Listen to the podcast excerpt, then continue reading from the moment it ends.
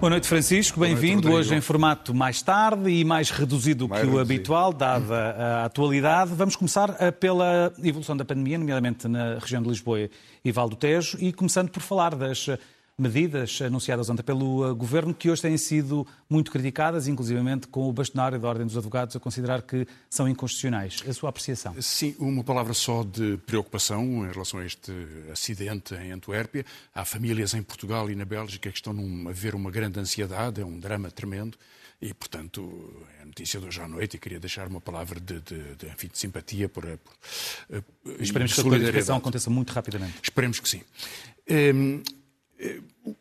o que é que está a acontecer, sobretudo em Lisboa? Eu creio que é a conjugação de dois fatores e talvez olharmos para eles ajude a perceber o que é que deve ser feito e o que é que não serve para nada. Há a abertura das fronteiras, porque, eh, que é talvez o que possa explicar, ou pelos turistas ingleses ou por outras vias também, que se começa a disseminar com tanta rapidez a variante Delta eh, em Portugal.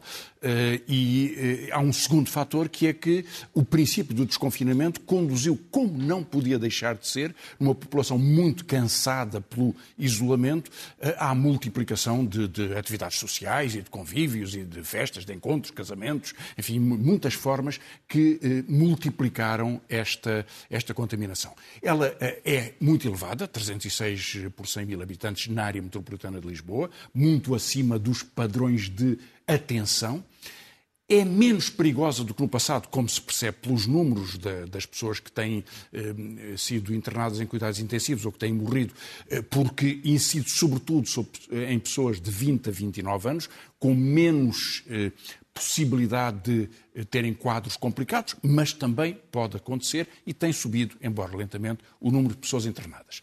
Nesta complicação, o Governo quis eh, dar um sinal de alerta, compreende-se, mas escolheu uma medida de emergência que foi impedir as entradas e saídas da área metropolitana de Lisboa.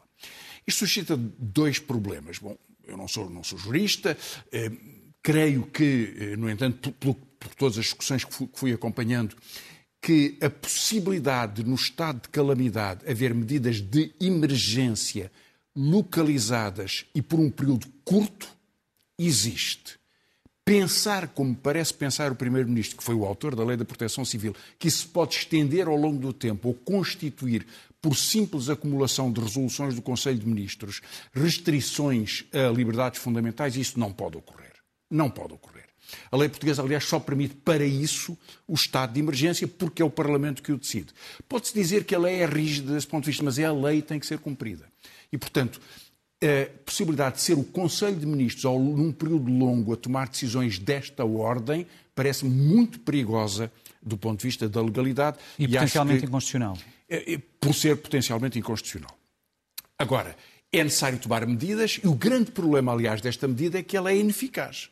Porque, repare, é, é, há quase 3 milhões de pessoas na área metropolitana de Lisboa. Eh, não podem sair para o sul de Setúbal, mas podem se encontrar eh, na Costa da Caparica ou, ou num restaurante. Enfim, a vida não muda dentro desta gigantesca bolha que é onde se fazem as contaminações. Bolha de onde se pode entrar e sair por transportes públicos também. Por exemplo, se uma pessoa estiver no Porto e quiser apanhar um voo para Lisboa, pode. Um autocarro, a mesma já, coisa. Já me apercebi disso, sim. Em todo caso, seria sempre... Bom, aqui vale mais o sinal. O problema é que o sinal não é uma medida, não é uma solução. Qual é a solução?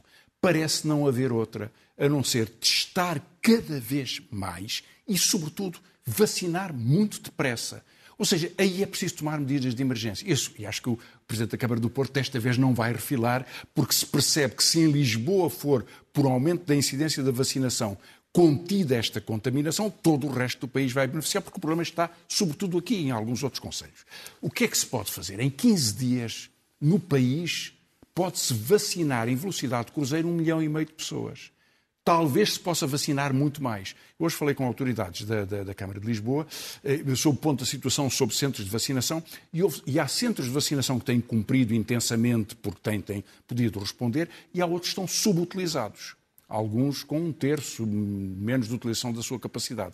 Portanto, é preciso utilizá-los mais intensamente. É preciso, se necessário, abri-los 24 horas, ou ter alguns abertos 24 horas, muitos abertos até à meia-noite, era possível começar a vacinação de pessoas com mais de 20 anos ou com 30 anos, quer dizer, puxar um grande fluxo de pessoas, porque só vacinando intensamente nas próximas duas semanas é que se pode responder a este perigo de escalar pelo país inteiro este aumento de contaminações. Ainda em Lisboa houve hoje o anúncio da hum, auditoria, eh, ordenada há uma semana pelo Presidente da Câmara, que hoje apresentou os resultados e que veio a terreiro anunciar que propunha a demissão, a exoneração do responsável pela proteção de dados. Ficou satisfeito com as justificações e por esta hum, questão hum, apresentada por Fernando Medina? Bem, eu acho que foi muito importante fazer-se uma auditoria muito depressa. Eu já tinha dito aqui a semana passada, nem sequer compreendo porque é que quando a Câmara se apercebeu em abril da queixa dos ativistas russos e, portanto, que havia um potencial problema de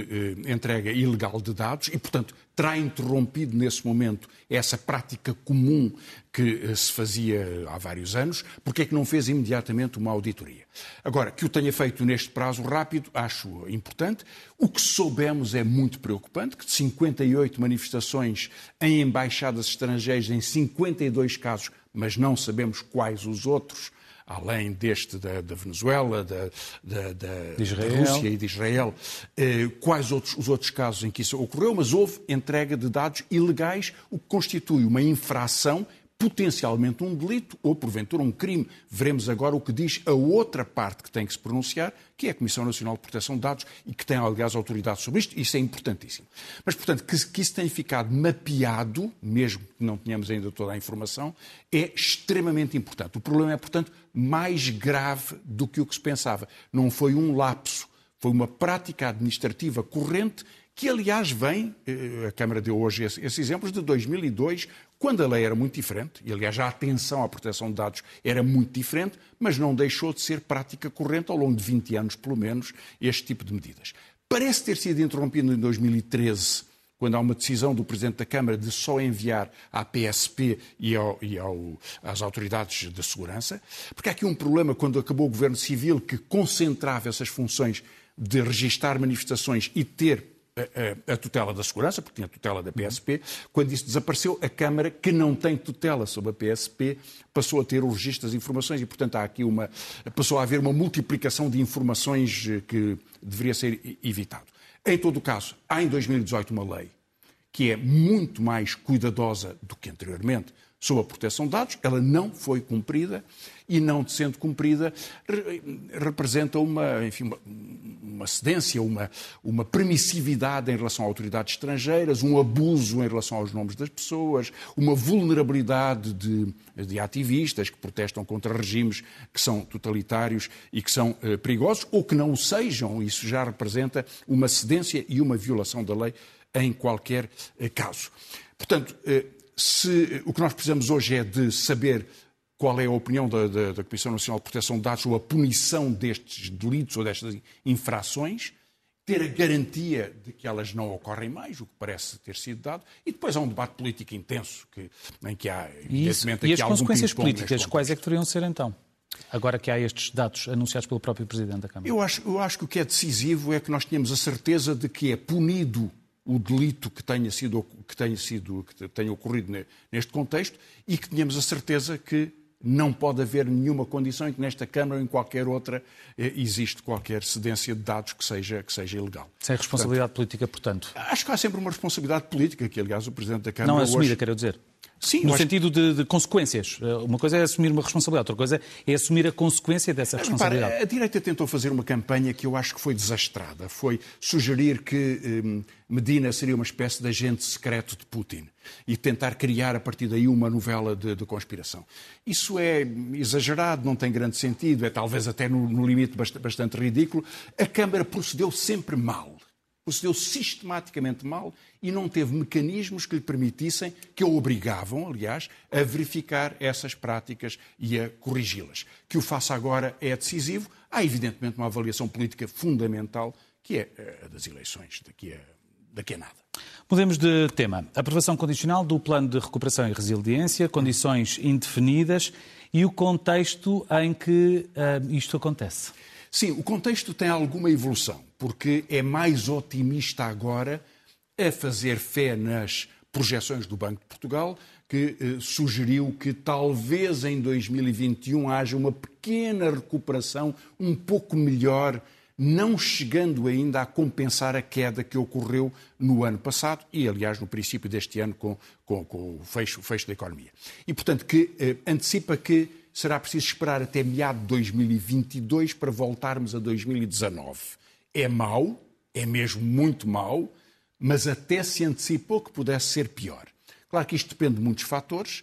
Eh, estabilidade financeira, a política do Banco Central na sustentação dos juros das, das, dívidas soberanas dos países, expansão das economias, não haver conflitos importantes, haver a possibilidade de retoma das exportações, incógnitas sobre o turismo que não vai recuperar significativamente, muitas incógnitas, mas um quadro um pouco menos eh, assustador, em todo caso pesado.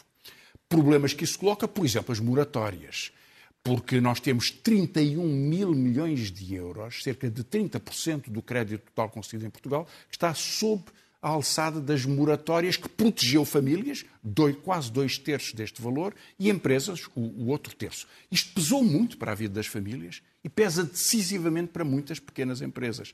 E, portanto, eh, como vai ser gerido o fim das moratórias? Era melhor começar já a fazer negociações e a reestruturar eh, planos de pagamento de dívidas e a organização deste sistema quando eh, ele terminar. Isso parece estar atrasado, mas esse é um problema importante neste contexto.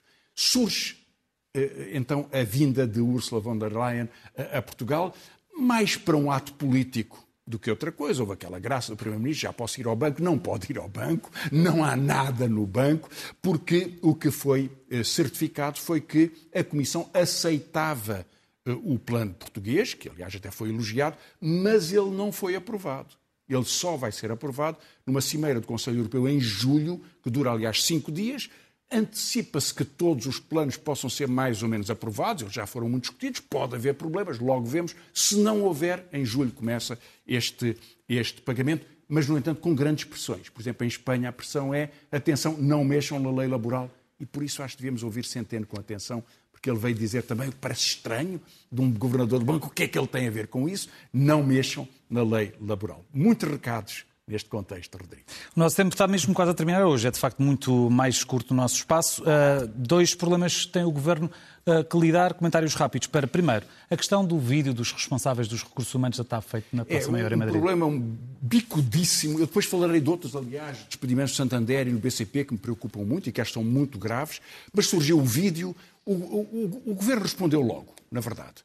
Eh, teve uma, uma grande, um grande peso na comunicação social, nas redes sociais, como seria de esperar, porque era entre o ridículo e o patético, não só por serem responsáveis dos, de, de, que estão a organizar um grande despedimento coletivo na TAP, quase 2 mil pessoas, e agora 206 em rescisões voluntárias, não é? que são muito uhum. pressionadas, e agora 206 pessoas em, em despedimento coletivo, eh, mas porque, dizem-me na TAP, espero enfim, verificar se essa é verdade ou não, porque um dos protagonistas do, do, vídeo, ele próprio já terá negociado uma rescisão voluntária e agora estará a trabalhar a recibos verdes, que é um conceito um pouco estranho, é receber uma indenização para sair, estando a organizar o despedimento dos seus colegas e depois trabalhar a recibos verdes para continuar esse processo, com o elogio ao recrutamento em Espanha, tudo patético.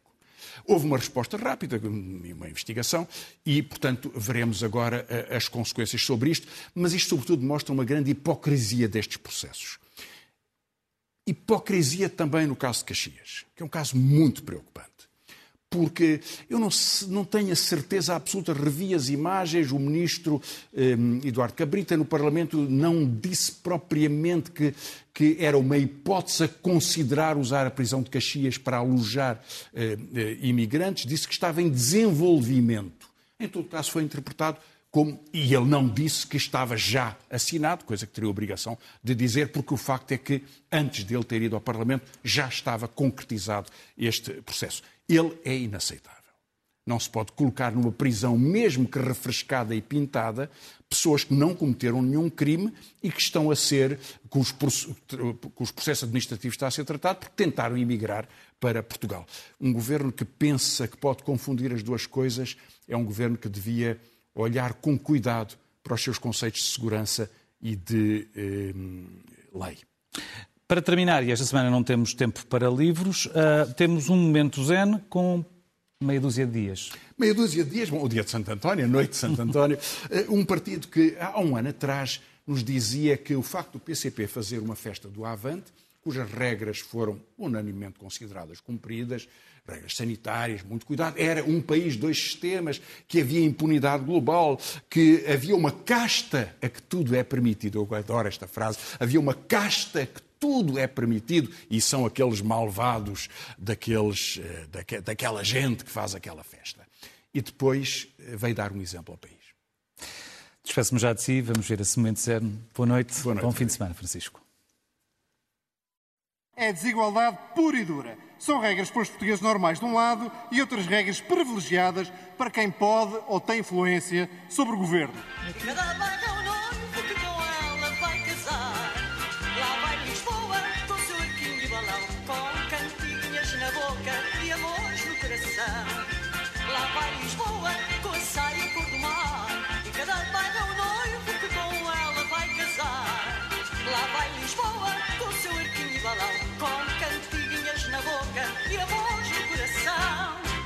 Estamos a usar um privilégio partidário para dar às pessoas essa hipótese e esse sinal. É isso que estamos a fazer. Não é por sermos um partido que, que, que quer usar esse privilégio, é para dar um exemplo com esse privilégio.